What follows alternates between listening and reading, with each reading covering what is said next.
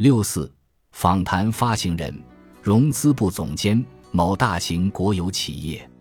二零二二年三月八日，北京。提问：您是什么时候开始接触国际评级机构的？通过什么渠道了解的？我们公司取得国际评级已经很多年，一直和国际评级机构保持密切沟通。我们和评级机构合作的很好。提问：国际评级对您公司成功发行美元债重要吗？您使用了三家评级，为什么？他们的服务有什么不同？在我们第一次到境外市场发债的时候，国际评级是挺重要的，因为国际投资者不了解我们，他们需要熟悉的评级机构的评级研究报告来了解我们。决定是否投资我们的债券，即使三家评级机构给我们公司的评级不一样，我们第一次发债也会用三家评级的，因为这三家评级机构的声誉还是不一样的。简单说，我们第一次到境外发债，用国际评级作为我们的背书吧。后来我们经常到境外发债，投资者对我们越来越了解，我们就只用一家评级了。那是为了满足美国机构投资者的投资指引，他们需要国际评级。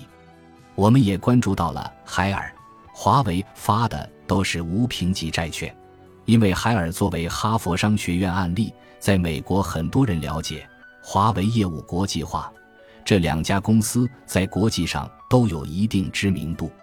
我们也在考虑以后在境外发债是否还需要国际评级。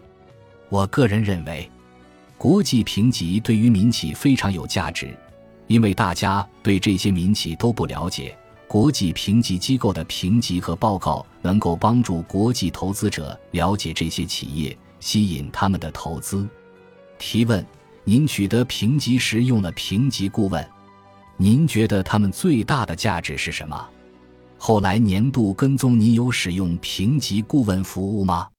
我们会用评级顾问。对很多发行人来说，评级顾问是发行人和评级机构之间的桥梁。发行人依赖评级顾问和评级机构沟通，因为我们自己很了解评级。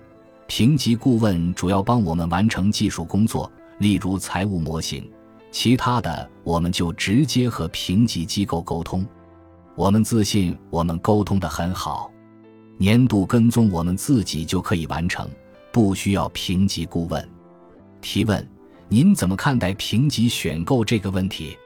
我个人觉得，国际评级是美国人的发明，美国人遵守他们的游戏规则，而我们中国人有自己的游戏规则。我们毕竟在中国，有些评级机构分析师也担心评级低了，我们就不用了。因此，他们在合理范围内给出了对我们比较有利的评级。当然，他们还是有底线的，不会每家大型国企都是主权级别。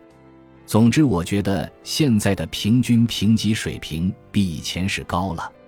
提问：您怎么看待中资美元债市场？中资美元债市场这些年变化很大，现在无论是承销商还是投资者，中资的机构都占了主流，而且发美元债的方式也和中国趋同了。例如，我们会根据市场情况给出价格区间，然后招标承销商包销，而且我们不再进行市场化发行。在这种情况下，中资承销商有优势，他们在国内有很强的网络支持，希望能够通过和我们的合作扩大在境外市场影响力，所以他们能够提供非常优惠的条件。为了公平起见，外资承销商也要提供同样的条件。才能取得我们的业务。我们最近发行的美元债，中资投资者占了百分之六十至百分之七十。提问：您在国内也发行债券？您觉得国际评级机构和中国评级机构的不同之处是什么？投资者呢？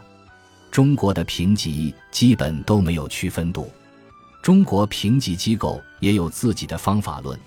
但最后的评级都没有区分度。